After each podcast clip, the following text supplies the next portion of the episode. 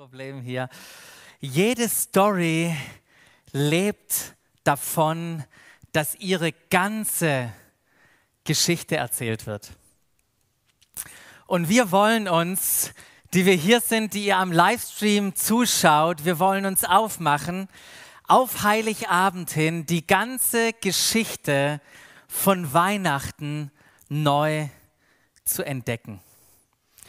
Weihnachten ist ja nur ein Moment in einer sehr, sehr langen und großen Geschichte Gottes. Die Geschichte Gottes mit seiner Welt. Darum geht es. Und wir wissen natürlich, wenn man sich äh, so eine Serie nimmt, die man im Fernsehen oder in Netflix anschaut und man nur ein paar Serie, Serien rauspickt und betrachtet, dass man dann noch nicht die ganze Geschichte verstanden hat. Und vielleicht geht es dir so mit der Geschichte Gottes.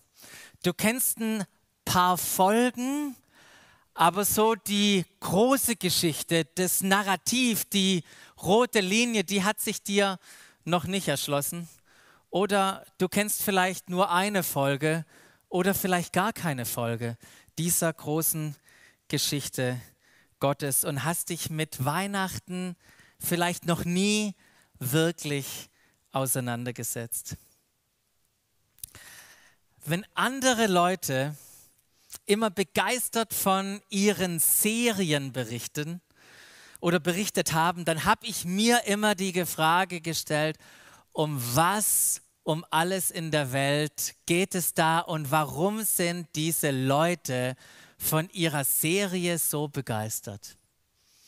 Und dann, vor zehn Jahren, an Weihnachten, schenkt uns Lissys Schwester eine Serie, eine amerikanische Serie mit dem Titel How I Met Your Mother.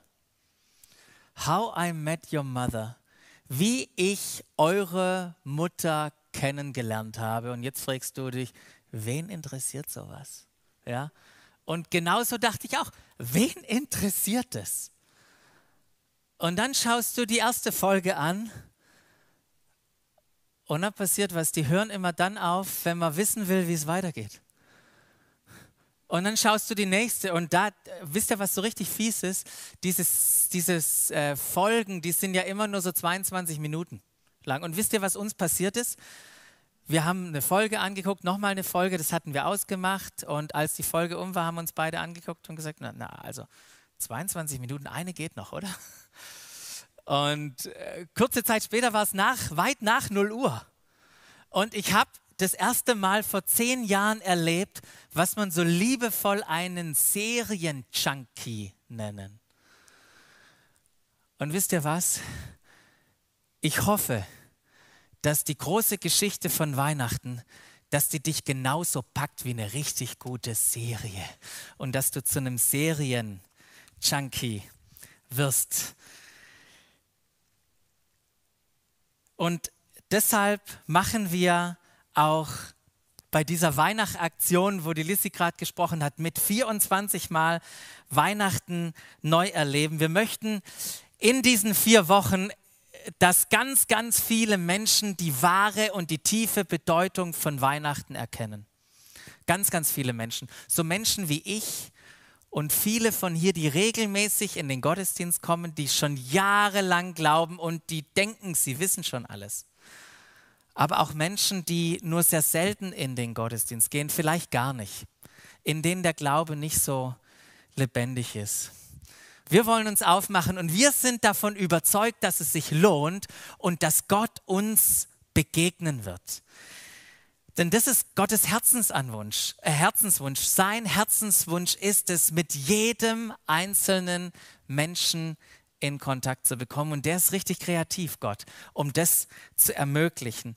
Ähm, er versucht, äh, unsere Sprache zu sprechen. Er macht sich immer wieder auf, um mit uns in Verbindung zu kommen, so wie es damals auch bei den heiligen drei Königen waren. Da hat er ähm, durch einen Stern zu ihnen gesprochen. Sie waren nämlich auch auf der Suche nach der wahren Bedeutung von Weihnachten.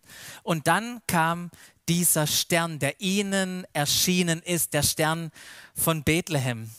Und was hat hier Gott gemacht? Er hat ihre Sprache verwendet, denn sie waren weder Heilige noch waren sie Könige, sie waren Sterndeuter. Und Gott sprach zu ihnen durch einen Stern. Und der Stern, den sie hatten aufgehen sehen, zog vor ihnen her, bis sie schließlich über dem Ort stehen blieb, wo das Kind war. Als sie den Stern sahen, heißt es da, waren sie überglücklich. Dieser Stern, den wir gerade gesehen haben, der führte sie nach Bethlehem hin zu einer persönlichen Begegnung mit diesem Kind an der Krippe, die ihr Leben für immer verändert hat. Plötzlich hatten sie etwas gefunden, was sie jahrelang gesucht hatten und doch nicht gefunden hatten. Und dann standen die Sterndeuter da, fasziniert von diesem Kind, von dieser Schönheit, von diesem Frieden. Und das Leben der Sterndeuter war völlig verändert. In ihr Leben kam eine Freude, in ihr Leben kam dieser Friede, in ihr Leben kam Hoffnung. Und unsere Erwartung an diese Aktion, 24 Mal Weihnachten erleben, ist genau dasselbe. Unsere Hoffnung ist, dass diese Aktion für dich wie so ein Stern, wie für die Sterndeuter wird. Und ich möchte dich einladen, dieses Buch zu lesen. Ein Adventsbuch, 24 Kapitel für jeden Tag einen mit richtig guten Impulsen. Es gibt viele Videos und natürlich unsere Gottesdienste heute angefangen für den Advent und an Heiligabend. Und mögest du deiner Rolle in Gottes größerer Geschichte auf die Spur kommen. Das ist unser Gebet für diese Zeit und dafür möchte ich auch kurz beten. Vater, ich danke dir für diese Zeit, für diese besondere Zeit des Advents. Und danke für deine offenen Arme. Danke, dass du uns aufnehmen möchtest, uns finden möchtest. Und ich danke dir, dass du in den kommenden Wochen durch ganz unterschiedliche Dinge zu uns redest und auch redest heute Morgen in unsere Herzen. Amen.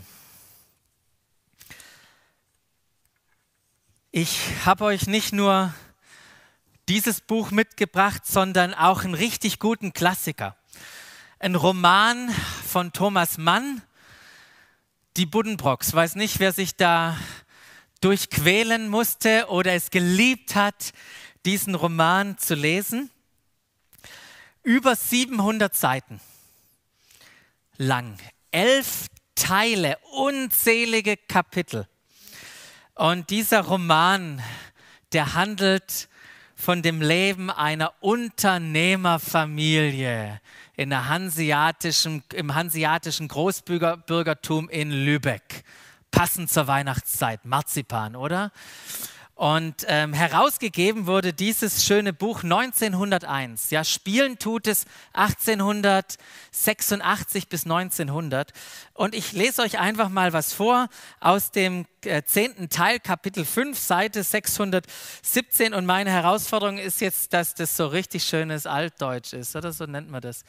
Also jetzt gucken wir mal, ob ich das, habe das ja einmal geübt, ob das Üben ausgereicht hat. Da heißt es hier, die Ehe aus welcher der kleine Johann hervorgegangen war, hatte als Gesprächsgegenstand genommen in der Stadt niemals an Reiz verloren.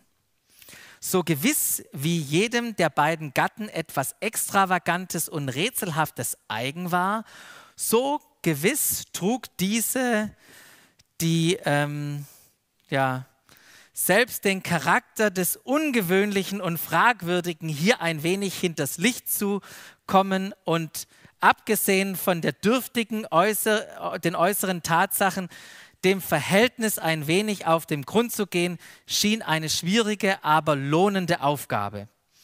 und in Wohn- und Geschäftsstuben, in Clubs und Casinos, ja selbst an der Börse sprachen die Leute über Gerda und Thomas Buddenbrock. Ähm, desto mehr, je weniger sie von ihnen wussten. Spannend, oder? Unglaublich interessant. Unglaublich interessant. Diese Gerda und dieser Thomas und dieser Johann. Und jetzt denkst du, wer um alles in der Welt ist das? Und wisst ihr was? Manche Leute, die die Bibel nehmen, die haben das gleiche Erleben, wenn sie sie einfach mal aufschlagen, wie ich heute Morgen und lesen und sich dann fragen, wer um alles in der Welt ist das und warum, warum machen die das, was sie tun? Und so weiter.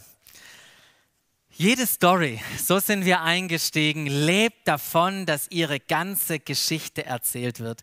Und darum wollen wir die ganze Geschichte von Weihnachten in dieser Zeit erzählen, weil diese ganze Geschichte von Weihnachten, die wurde extrem reduziert. Ja? Eine Story, die ein richtig dicker Schinken ist. Vielleicht habt ihr so eine richtig dicke Bibel zu Hause, ein richtig dicker Schinken. Diese Story wurde extrem reduziert. Diese 1189 Kapitel, aufgeteilt auf 16, 66 Bücher, über tausende Jahre geschrieben, wurde auf wenige Verse in die Weihnachtsgeschichte gepackt, reduziert.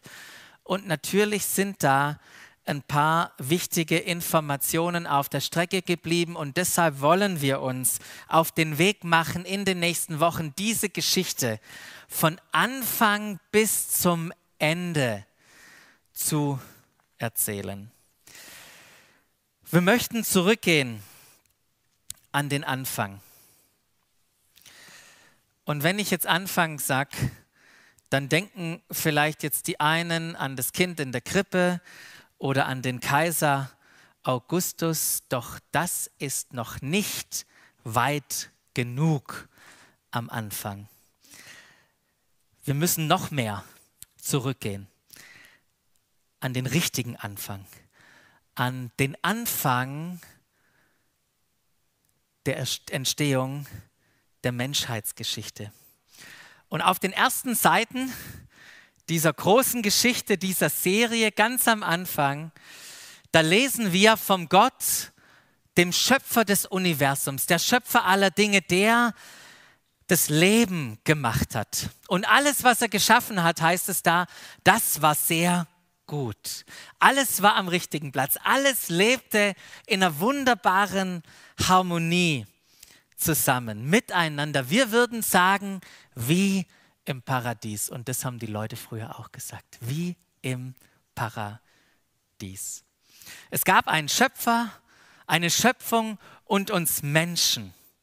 Und diese Schöpfung war der Lebensraum für die Menschen. Sie hatten ihren Platz, ihre Aufgabe und waren in ihrer Bestimmung.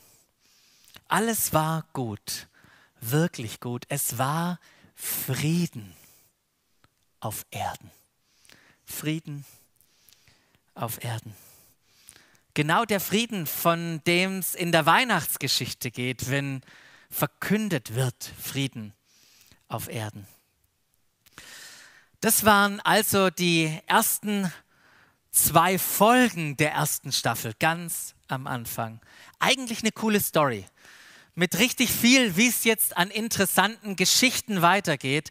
Doch wisst ihr was? Wir Menschen haben es schon in Folge 3 vermasselt. Doch dazu später. Gehen wir mal ans Ende. Ja, das ist eigentlich, was man ja nie tun sollte. Ähm, ans Ende gucken. Irgendwann, da hat es mich so gepfupfert, bei How I Met Your Mother. Ich wollte unbedingt wissen, wird die Robin jetzt die Mutter, dass ich gegoogelt habe. Sollte man nie machen.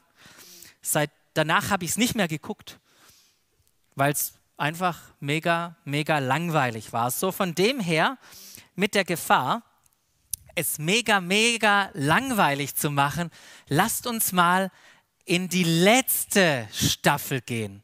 Die letzte Staffel heißt Offenbarung. Und in dieser letzten Staffel ähm, in diesem Buch Offenbarung, da möchte ich euch mal mit hineinnehmen, weil da geht es auch wieder um diesen Frieden, der schon hier erwähnt wird, geht es auch wieder um den Frieden am Ende.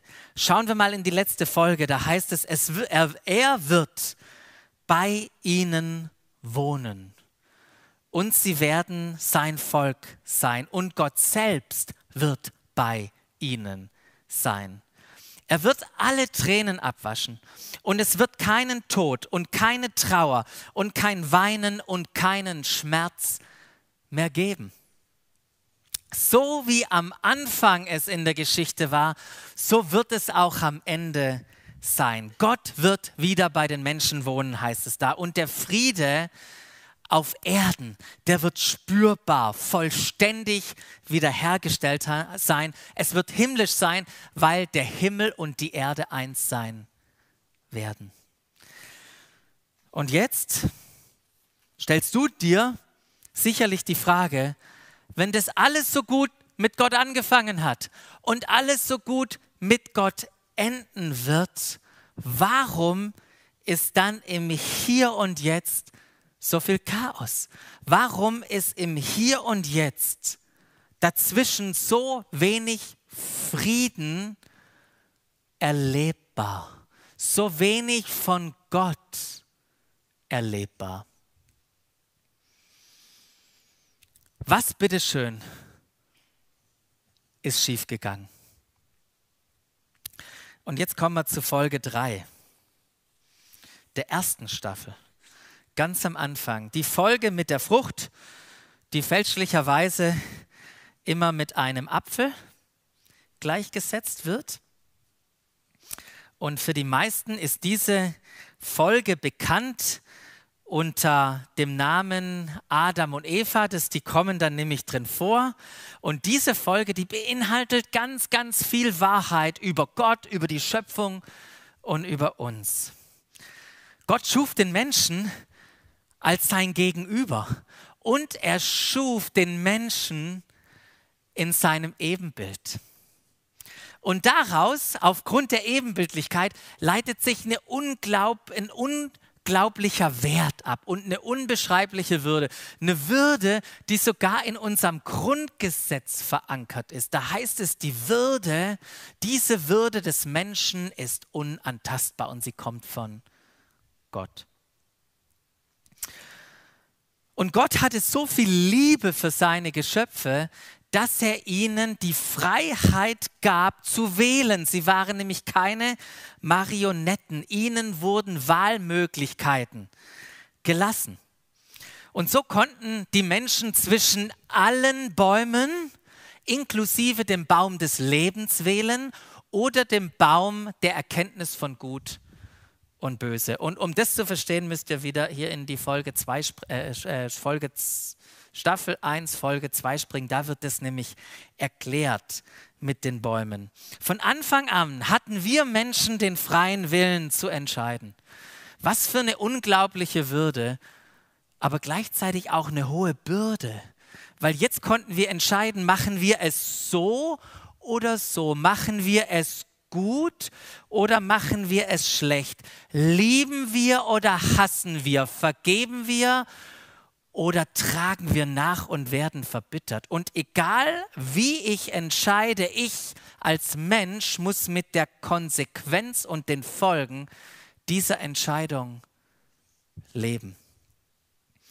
Und in ganz vielen Episoden dieser Geschichte sehen wir das, wie Menschen mit ihren Entscheidungen leben mussten. Unglaublich spannende Folgen. Es lohnt sich, alle anzugucken alle durchzulesen. Aber hier in Folge 3 haben, ähm, haben Adam und Eva stellvertretend für alle Menschen entschlossen, sie wollen von nun an unabhängig mit Gott ihre Geschichte schreiben. Sie wollen nach ihren eigenen Regeln leben. Und sie waren interessiert an diesem Baum oder an der Frucht des Baumes, der Erkenntnis von Gut und Böse und haben entschieden, diese Frucht zu essen. Und plötzlich gab es Gut und Böse. Vorher gab es nur Gut. Und durch die Entscheidung der Menschen oder was, was sie getan haben. Sie nahmen das Wertvollste, was sie hatten, und ließen es einfach fallen. Das haben die Menschen gemacht.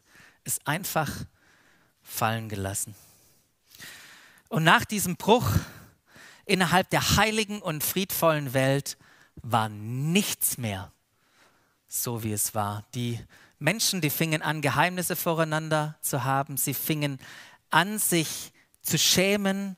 Der Scham, der führte zu Rückzug, zu Missverständnissen. Und diese führten zu Misstrauen und Konflikten. Und so gab es schon in Folge vier Mord und Totschlag. Als Kain seinen Bruder Abel erschlug und die Folge dieser Entscheidung, das zu tun, war die Flucht.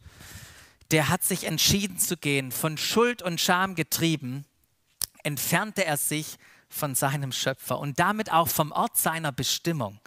Er war am Leben, aber er hatte das Leben verloren. Er war nicht mehr zu Hause. Und solche Geschichten, die haben sich immer wieder ereignet und ereignen sich auch noch heute. Heute, wenn wir leben. Ja, wir leben im Jetzt, im Heute.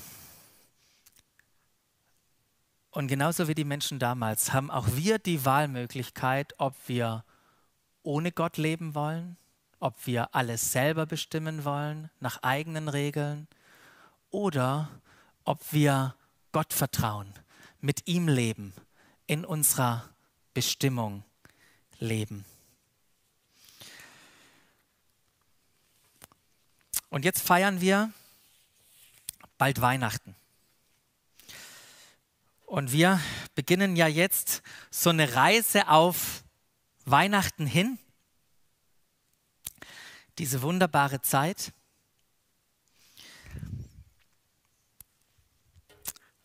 Und ich weiß nicht, wie es euch geht, aber ich empfinde, dass Weihnachten, der nächste Monat, so eine Zeit ist, wo diese Sehnsucht nach Frieden spürbar ist. Spürbar ist in meinem Leben, in dem Leben von wahrscheinlich von uns allen. Und Jesus sehnt sich danach, dass die Weihnachtsgeschichte, die wir, die wir kennen, dass sie nicht eine Geschichte ist vor 2000 Jahren nur, sondern dass sie zu deiner persönlichen Rettungs- und Freudengeschichte wird. Ich bringe euch gute Nachricht, heißt es da, über die im ganzen Volk große Freude herrschen wird.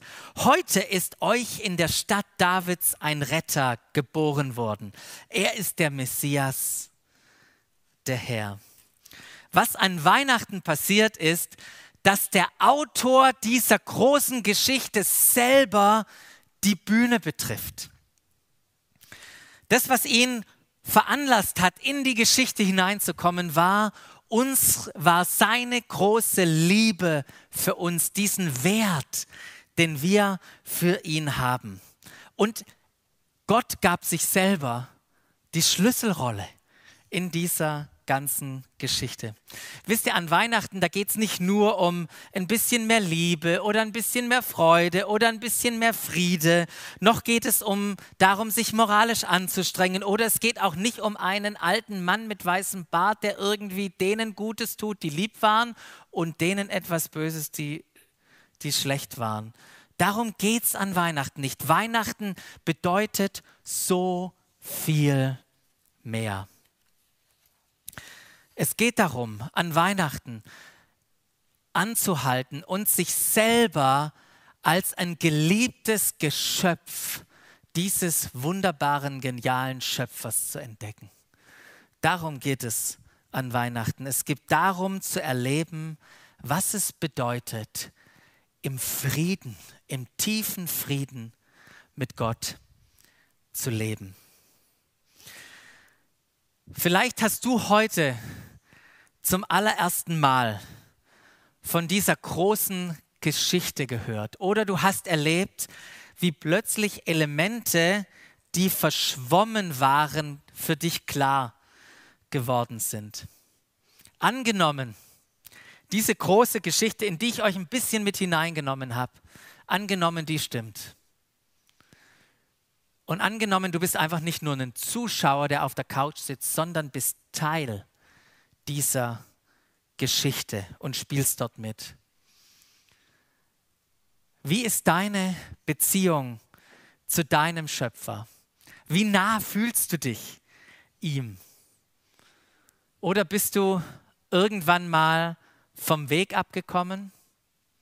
Ihr wisst ja, wie das ist. Man trifft eine Entscheidung, die dann automatisch zu einer anderen Entscheidung führt und auf einmal findet man sich irgendwo wieder, wo man gar nicht hin wollte.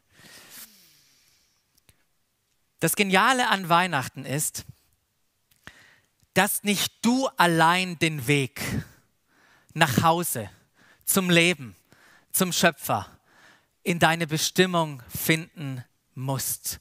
An Weihnachten hat sich der Autor der Geschichte aufgemacht, dein Schöpfer, dein Gott, aufgemacht, um dich zu finden. Denn so heißt es, darum ist Jesus Christus auf diese Welt gekommen, um zu suchen und zu retten, was verloren war. Weihnachten ist ein extremer Schlüsselmoment in dieser großen Geschichte Gottes. Weihnachten ist eine Einladung an dich, nach Hause zu kommen, zum Leben in deine Bestimmung. Du kannst das Happy End, kannst du jetzt schon erleben, diese Gemeinschaft mit Gott, den Frieden, der heute für dich schon zum Greifen nah ist. Wir wollen uns noch eine Zeit nehmen, dass du über deine Rolle in dieser großen Geschichte Gottes nachdenken kannst.